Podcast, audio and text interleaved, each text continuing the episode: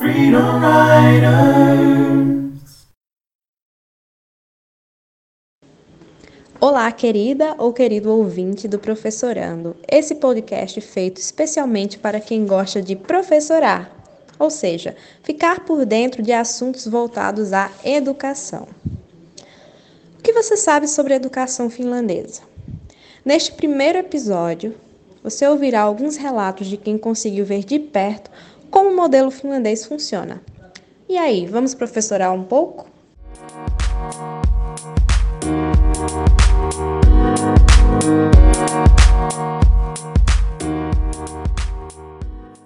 Olá pessoal, sejam bem-vindos ao primeiro episódio do podcast Professorando. Aqui quem fala é o professor Ronilson Fernandes e nós estamos aqui iniciando um projeto para compartilhar experiências que foram adquiridas durante a formação do, gira, do programa Gira Mundo Finlândia, é, oferecido pela Secretaria de Estado da Educação do Paraíba. E junto comigo estão aqui os colegas Isabelle, Ellen, Renato e Adelson. E nós estamos para construir um material de apoio para professores, para estudantes de licenciatura ou qualquer pessoa que esteja interessada a conhecer um pouco mais sobre a educação finlandesa, sobre métodos de aprendizagem, sobre modelos pedagógicos e muitos outros temas que nós pretendemos tratar aqui nesse nosso podcast ao longo de alguns episódios que nós iremos construir.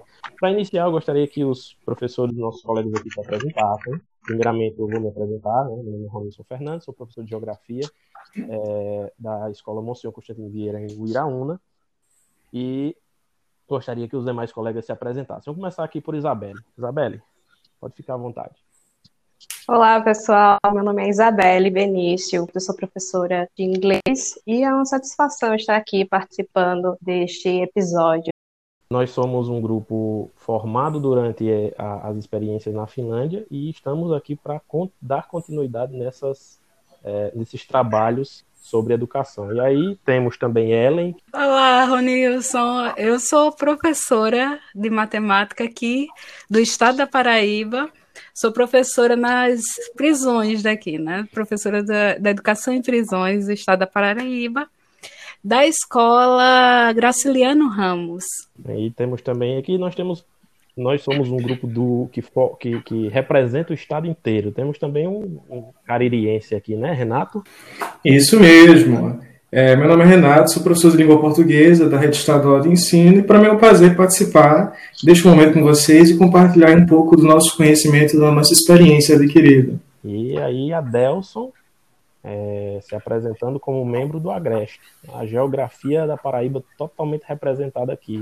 É, Zona da Mata, Agreste Sertão. Vai lá, Adelson. Olá, sou Adelson Madruga, professor de matemática da Escola Castro Pinto, na cidade de Jacaraú. E é um prazer estar aqui compartilhando um pouco do que nós aprendemos durante esses dois meses na Finlândia.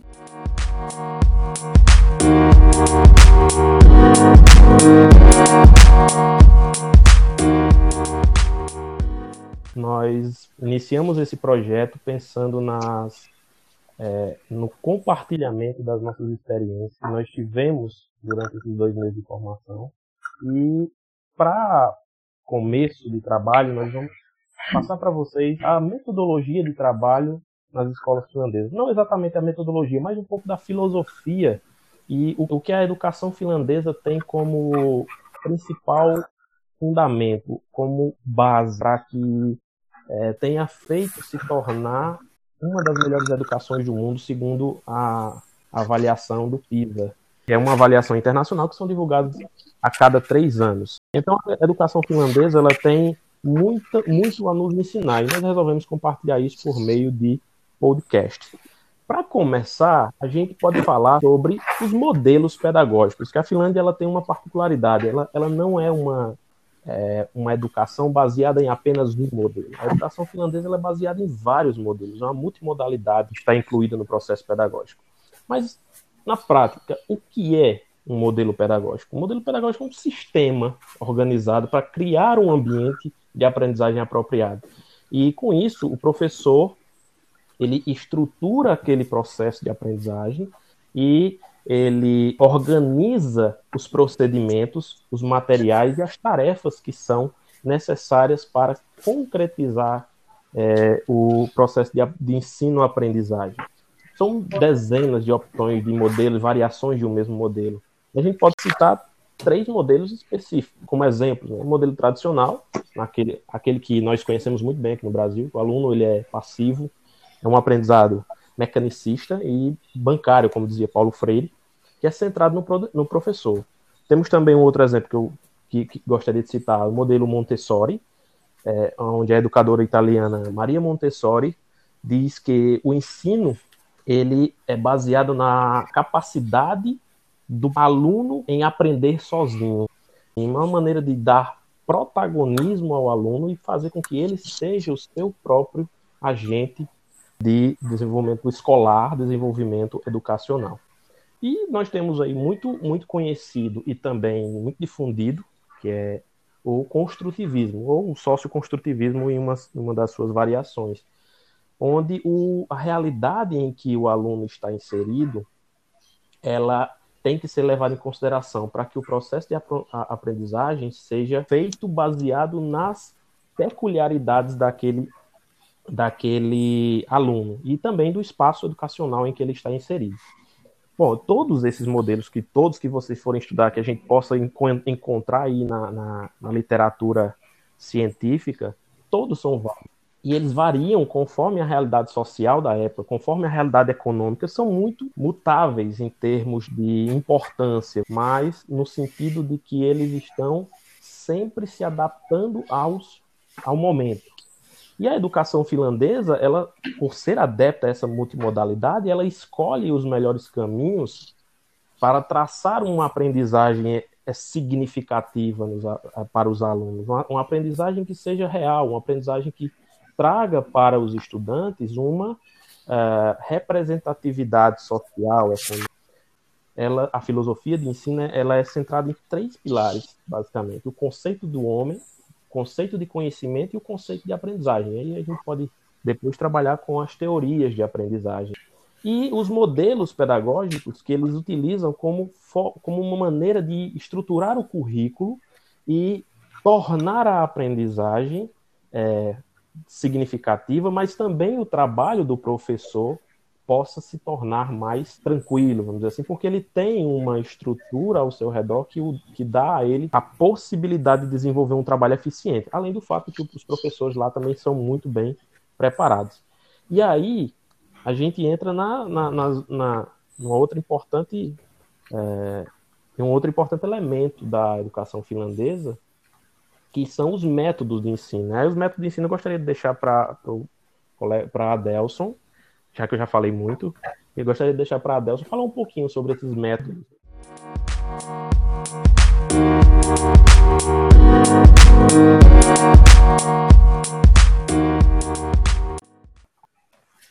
É isso mesmo, Nilson. O, os métodos eles estão bastante ligados né, às metodologias ativas, que realmente vai ter esse papel de tornar o aluno o principal personagem, o maior responsável do, do seu próprio processo de aprendizagem. E aí, pautado no construtivismo e aliado aos modelos pedagógicos, alguns modelos já dentro da metodologia ativa, como, por exemplo, aprendizagem baseada em problema, entre outros, os métodos eles buscam enfatizar o trabalho colaborativo, né, buscar soluções, dar autonomia ao aluno e o desenvolvimento do pensamento crítico. E o interessante é que durante o nosso curso na Finlândia, nós podemos aprender esses métodos na prática. Então, a gente não teve um estudo teórico sobre metodologias ativas, mas aprendemos metodologias ativas através de metodologias ativas. Então, Adelson, deixa eu só fazer uma, uma pontuar uma observação aqui nesse sentido que você está falando. É, no caso, nós aprendemos lá muito baseados no modelo montessoriano, que nós aprendemos pela nossa capacidade de aprender. Então, o que foi enfatizado foi a nossa capacidade prática, nosso desempenho e a nossa é, o, o, nosso aprender fazendo, né? Que é uma, uma das coisas que eles enfatizam lá. Isso mesmo, Ronilson. Eles prezam muito por isso, né? Pela participação ativa do aluno. E aí nós temos vários métodos né, que podem ser empregados em sala de aula, ou numa aula normal, ou dentro de um projeto, que o aluno realmente ele vai ser é, participativo e ativo no processo de ensino-aprendizagem. Então, o professor ele vai escolher um modelo pedagógico para se trabalhar, pode ser aprendizagem baseada em problemas, né, entre outros. e se faz necessário que ele escolha alguns métodos que ele vai utilizar aí durante esse processo. Né? Ele pode mesclar, utilizar mais de um método, ou é, utilizar ele várias vezes. Isso vai ficar muito a, a, a cargo do professor decidir. E eu trouxe aqui quatro para fazer um, um, comentário breve, que foram quatro que nós vivenciamos lá durante nosso processo de formação e que foi bem interessante, porque eles, por mais que sejam métodos diferentes, eles têm bastante coisa em comum, porque geralmente a organização da sala conta muito né, para que o aluno ele saia daquele padrão fabril em que ele vai estar ali de frente com um quadro só, prestando atenção no professor. Então, a organização da sala conta, a colaboração, o trabalho em equipe, é, são bastante interessantes e, é bastante visível em todos os métodos. Então, o Learning Café é um deles, né, que também é conhecido como Word Café, eu não sabia, mas aí através de pesquisas eu, eu vi que realmente são basicamente sinônimos, e é um processo de conversação estruturado para o compartilhamento de conhecimento. Né? O professor ele vai dividir lá a sala em equipe e essas equipes ela vai, vão ter a oportunidade de poder comentar sobre todos os temas trabalhados ali em sala de forma colaborativa. O Gallery Walk, que é também uma forma muito boa de fazer apresentação de trabalho, sem ser cansativo, passando só os slides ou algo do tipo. O fishball, que é uma ideia de, de que todos os alunos eles possam participar, né, de forma organizada sobre um diálogo sobre um determinado tema, sobre um conjunto de questões, e o Think Share, que é uma estrutura para o aluno pensar, compartilhar e socializar é, seus pensamentos acerca de um, de um tema, por exemplo. Então, você observando de modo geral, tanto os, os modelos quanto os métodos pedagógicos utilizados lá, é, buscam muito o aluno como um protagonista, como um responsável da sua aprendizagem, como um agente ativo, né, visando pela colaboração, pelo pensamento crítico, é bastante interessante. E juntando a isso, o professor ele pode ficar muito à vontade para que ele possa utilizar várias ferramentas tecnológicas. Não é isso, Isa?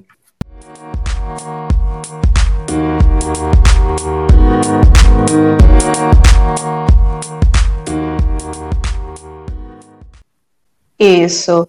E assim, é, não é porque eles se utilizem tanto de tecnologia que também não haja a escolha do ensino tradicional em alguns momentos na educação finlandesa, né? Mas já mencionando sobre a questão das tecnologias da educação, que foi algo que nós vivenciamos, que nós, nós experienciamos lá na Finlândia, é, segundo algumas pesquisas que eu fiz aqui, algumas informações coletadas lá mesmo no momento do intercâmbio, houve uma reforma curricular e dentro dessas reformas, as TICs, que são as tecnologias da informação e da comunicação, foram incluídas como uma das sete competências da educação finlandesa, né? Então, assim, lá é, a gente percebeu, até pelas nossas visitas, que nós fizemos visitas a algumas escolas finlandesas, a gente visitou algumas escolas e viu como é a realidade lá. E em todas as escolas, uh, os alunos eles são incentivados, os professores são incentivados a utilizarem as TICs dentro da escola, né? Agora, qual seria a situação disso no Brasil? Aqui, nós também, é, através da BNCC, que é a Base Nacional Comum Curricular, é, nós também já contemplamos o uso de tecnologias, de TICs nas nossas competências e habilidades, porém, essa inserção da tecnologia ela vem sendo feita, vinha sendo feita, né, antes de todo esse período de distanciamento social, ele vinha sendo feito de forma gradual e muitas vezes, assim, aos trancos e barrancos, né, quem é do ensino público, com certeza, é, vai entender muito bem é, isso que eu estou dizendo, né? Então, lá na Finlândia, por exemplo, é, eu consigo lembrar aqui de um momento em que nós estávamos observando uma das aulas e eu estava observando uma aula, o que equivaleria para cá, para o Brasil, a uma aula de terceiro ano do ensino fundamental 1. E na própria sala de aula, a professora incentivou os alunos, era a época de Black Friday, e ela incentivou os alunos a pesquisarem é, os melhores preços na internet em duplas, melhores preços de produtos, aparatos tecnológicos que eles observassem que na escola deles, na escola deles, estivesse ou em falta ou que estivesse precisando. E aí ela, é, hipoteticamente, deu um valor simbólico, né, de mil euros. Então, o que é que eles podiam fazer com aqueles mil euros? E eu achei muito interessante esse, esse tipo de atividade, que parece ser algo simples, mas que talvez, né, trazendo para a nossa realidade, seja algo que não seja tão fácil, não seja uma atividade tão fácil de ser executada, né? Mas falando sobre a atividade, né, seria uma maneira não apenas de estudar matemática, mas de se educar os alunos, né? Então lá é, a tecnologia ela é utilizada não apenas no ensino primário, mas também no secundário e nas universidades. E assim, as universidades, principalmente as de ciências aplicadas, que foi uma em uma delas que nós estudamos durante dois meses, elas focam bastante não apenas no uso, mas também na produção de tecnologias para o mercado.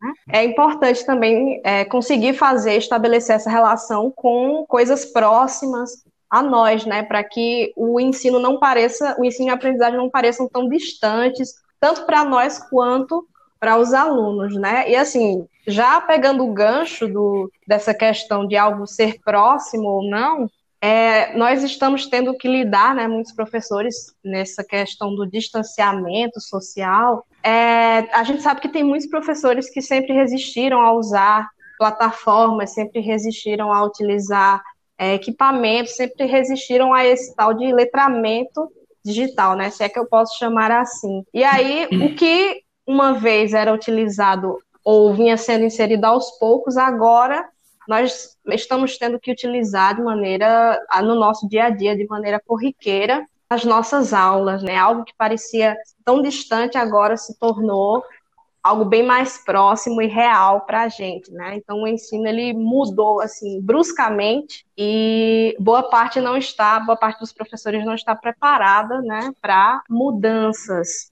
Então assim, só para fazer um comentário, é, fazendo uma comparação do, do, tipo de investimento que eu observei que é feito lá na Finlândia e do que provavelmente precisaria, né, para ser inserido aqui no Brasil, eu acredito que seria um investimento na questão da capacitação para lidar com situações diversas, né? Porque essa situação para muitos muitos professores está sendo uma situação, é, aliás, adversa, está sendo uma situação adversa e eu acho que a gente precisa mais do que nunca de investimento e capacitação, é que não era tão relevante em relação ao uso de tecnologias, né? Pelo menos na realidade em que eu vivo, na escola em que eu trabalho, não era algo tão relevante e agora nós estamos percebendo aos poucos que, que é algo necessário e que é preciso também uma certa igualdade de acesso para todos.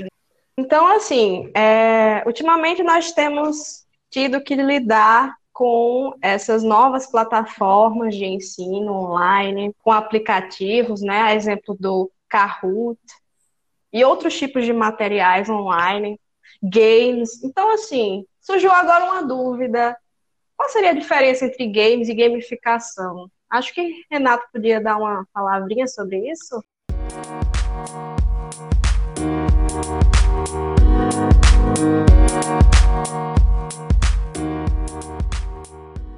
É isso mesmo, professor Isabelle. É, o tema gamification é de muita pertinência e eu acho que é uma discussão extremamente necessária, porque apesar de, de ser um termo que tem se familiarizado na boca dos professores do estado da Paraíba, ele ainda é um pouco mal compreendido. Né? Para começo de conversa, é a junção de duas palavras em inglês, né? Game mais o sufixo fication, que significa fazer jogo ou tornar algo jogo. E ele surge no, no contexto da indústria da mídia digital, em 2008. E aí, a princípio, ele se refere à ideia de aumentar o engajamento de clientes em relação a produtos e motivar o comportamento particular nos usuários por meio do uso de elementos de jogos. Ou ainda, no processo de incluir mecânica, estilo, pensamento ou técnicas de design de jogos eletrônicos para envolver as pessoas na solução de um problema. Essa afirmação ela ela vai ser fundamental para compreender esse conceito dentro do contexto da educação, que não se resume apenas a jogar dama na aula de matemática para aprender um conceito, vai muito mais além disso. Isso tem outro nome, na verdade, né, que, se chama Game-Based Learning. No contexto da educação, ela pode ser definida como uma prática que tem o potencial para influenciar, engajar e motivar os alunos a participar de modo mais ativo da construção do, do processo de ensino-aprendizagem, utilizando-se de técnicas de design de jogos. Então, você não precisa necessariamente, nesse sentido, estar usando um jogo, ou qualquer game que seja, numa aula para que de fato esteja acontecendo gamificação, porque pode não estar acontecendo apesar disso. É necessário que você utilize alguns processos e ferramentas que estão presentes nos jogos dentro da sua metodologia para que de fato a gamificação, a gamificação aconteça. Que exemplo nós temos disso? Por exemplo, compreender o processo de ensino-aprendizagem enquanto etapas, níveis, rankings e as medalhas, que é mais um dos elementos que constituem aí o processo da gamificação enquanto prática metodológica, né? E uma das características fundamentais do processo de gamificação é o seu caráter lúdico, ou seja, a capacidade que ela tem de transformar qualquer processo metodológico utilizado em sala de aula como algo prazeroso para o aluno. Nessa ideia, a gente acredita que o uso da gamificação na sala de aula pode tornar o envolvimento dos alunos com o processo de ensino-aprendizagem mais intenso, mais presente. Por essa razão, acredita que se usa gamificação como ferramenta metodológica de ensino. Ela pode, inclusive, por causa desses momentos lúdicos de aprendizagem, proporcionar para o aluno a aquisição de um conhecimento que vai ser levado a longo prazo. É lógico que essa é uma discussão para um outro podcast, mas fica aí a provocação. E aí, como exemplo disso, nós tivemos na Finlândia uma experiência muito bacana com uma metodologia chamada Escape Room, que consistia em elaborar uma série de provas que eram constituídas de fases, envolvendo conteúdos de disciplinas. E aí, à medida que os alunos, que éramos nós, íamos resolvendo os problemas, as charadas, nós íamos passando para as fases posteriores. Esse foi um, um, exemplo muito bacana de uso de gamificação como ferramenta de ensino, e eu tenho certeza que essa é uma experiência que ficou muito na nossa memória e no nosso aprendizado. E por que não falar sobre a utilização de gamificação no processo de avaliação, né? que é fundamental também no, no ensino-aprendizagem. Acho que a professora Ellen pode falar um pouco mais a respeito.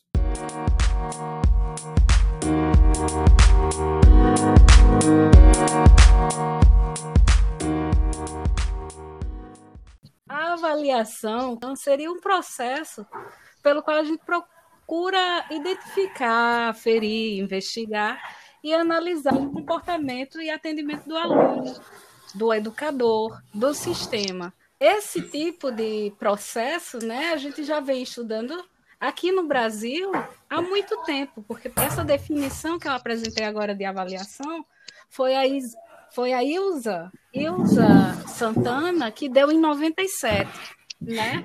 Todo esse conjunto, todo esse processo, tanto do aluno quanto do educador, quanto do sistema, ele precisa estar bem claro na educação, né? E olha só, dentro do processo avaliativo existem as modalidades de avaliação, que seria justamente as três mais difundidas aqui, principalmente aqui no Brasil, e lá também, na Finlândia, seriam as diag a diagnóstica, que procura fazer uma avaliação prévia do que os alunos têm já de conhecimento e uma avaliação do que precisa alimentar a base desse aluno para que ele possa ter uma construção melhor, né? É, também tem uma modalidade na avaliação, que seria a modalidade avaliativa formativa, e essa formativa ela está ligada à avaliação que a gente faz durante todo o processo de aprendizagem. Eu acho que a avaliação que a Isabelle presenciou também, a atividade, aliás, que a Isabelle presenciou lá na Finlândia, ela se encaixa justamente nessa formativa, né? Por quê? Porque o professor está ali acompanhando os alunos nesse processo dessa atividade, mas sem precisar dar uma nota específica para essa atividade. Seria um acompanhamento contínuo nesse, nesse, nessa modalidade de avaliação.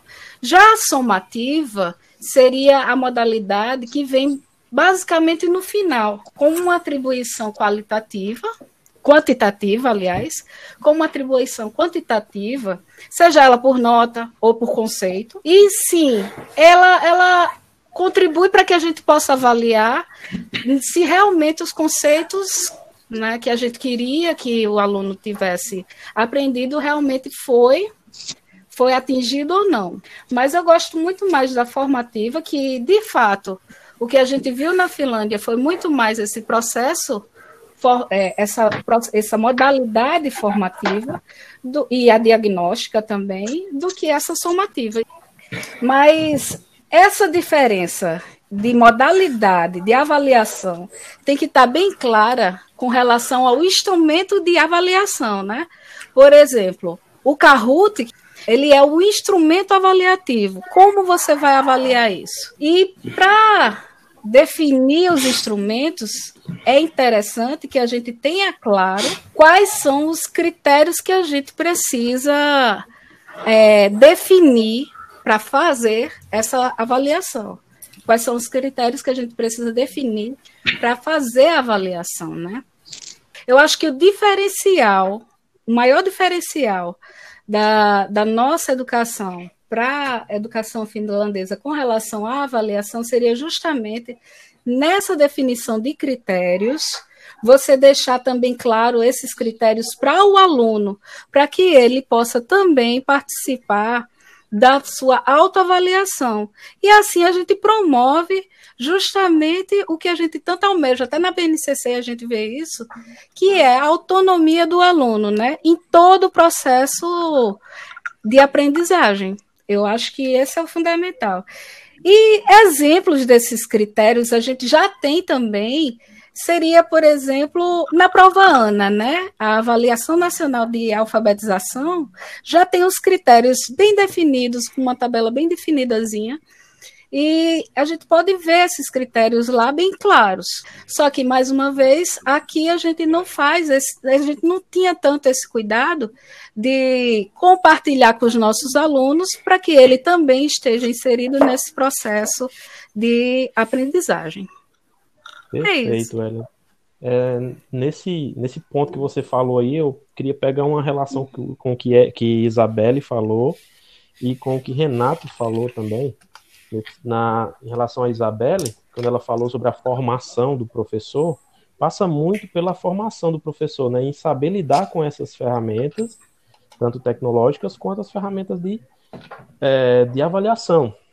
Exatamente. É isso no sentido por exemplo, da nossa BNCC, que lá já tem habilidades e competências que, como você mencionou, a Ana, são uma base para que a gente trabalhe a, a, os nossos conteúdos de uma forma que possa ajudar o aluno a chegar àquelas habilidades. Né? Então, muitos professores não estão habituados a isso, não receberam uma formação adequada para isso, tanto pelo tempo em que a BNCC, nova BNCC existe, como pela forma como as universidades trabalham a BNCC, ou na verdade nem trabalham. E com relação a Renato, eu queria dar um, eu queria dar um exemplo para o pessoal que está ouvindo sobre uma avaliação formativa, uma avaliação que inclui o aluno como protagonista, como autônomo, que é a rúbrica de aprendizagem, né? É, lá a gente chegou a fazer uma rúbrica com o professor Brian, né? Brian Joyce, para a gente se autoavaliar em relação ao nosso inglês. Acho que vocês lembram. Sim, Isso sim. é eu lembro, sim deixar claro para o aluno quais são as habilidades que ele tem que, que alcançar ao final da, daquela etapa, né? Então, Exatamente. Então, e assim, durante e no final da, daquela etapa. Então é muito importante a gente pensar nessa ideia, como você mencionou, colocar o aluno como autônomo, porque ele pode e vai nos ajudar a fazer o processo avaliativo. E aí, no, em relação ao que Renato falou, a gamificação, o feedback é um elemento importante dos jogos. E o feedback é um elemento importantíssimo da avaliação, né? Exatamente. Exatamente. E assim, eu acho que é interessante, por exemplo, essa, essa metodologia, né, através das rúbricas, porque ela vai nos conduzir literalmente a, ao trabalho de determinar os critérios, né? Se eu tô, se eu tô, quais, quais, qual é o meu nível de, de aprendizagem com relação a esse critério, né? A um determinado critério. Então, é, é, um exemplo fantástico, de fato, e eu acho que é completamente aplicável para essa autonomia do. para promover a autonomia do aluno. Nós temos uma, uma infinidade de, de, de explicações para se dar sobre a é, sobre a educação finlandesa. Não, não caberia nem em um filme, nem em um livro tipo a saga Harry Potter, mas a gente tem aqui alguns elementos que podem ajudar você, professor, você colega da educação da Paraíba, a estimular vocês a procurarem um pouco mais de informação sobre a educação finlandesa, porque eu garanto que lá é um dos melhores exemplos a ser seguido no mundo. Não em relação a políticas públicas, a investimentos, mas a mesmo de prática pedagógica, prática de sala de aula. Então, Bem, mas eu diria, mas eu diria que até eu, eu diria que até com relação a investimentos a gente precisa seguir esse exemplo também. Isso, também precisa, Isso. só que na forma como ele é bem distribuído, né? No sentido de que nós até gastamos mais do que a Finlândia em termos é, absolutos do, é, é, é com a educação. O problema é que a gente gasta muito, por exemplo, com a educação superior em comparação à educação básica. E lá é o contrário, completamente ao contrário. Mas sim, com certeza.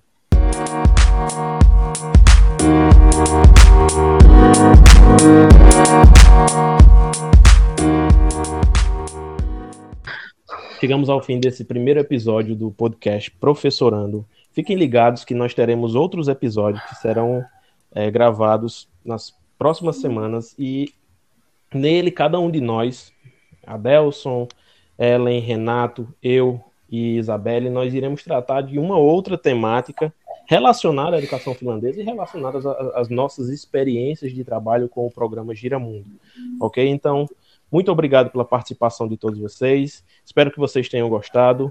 Se vocês quiserem dar alguma sugestão, crítica, é, alguma dúvida sobre o nosso trabalho, fica o nosso contato. É, o e-mail professorando.2020@gmail.com e o Instagram, arroba podcastprofessorando. Sigam a gente e acompanhem nosso trabalho, porque nós estamos apenas começando. Obrigado e tchau, tchau.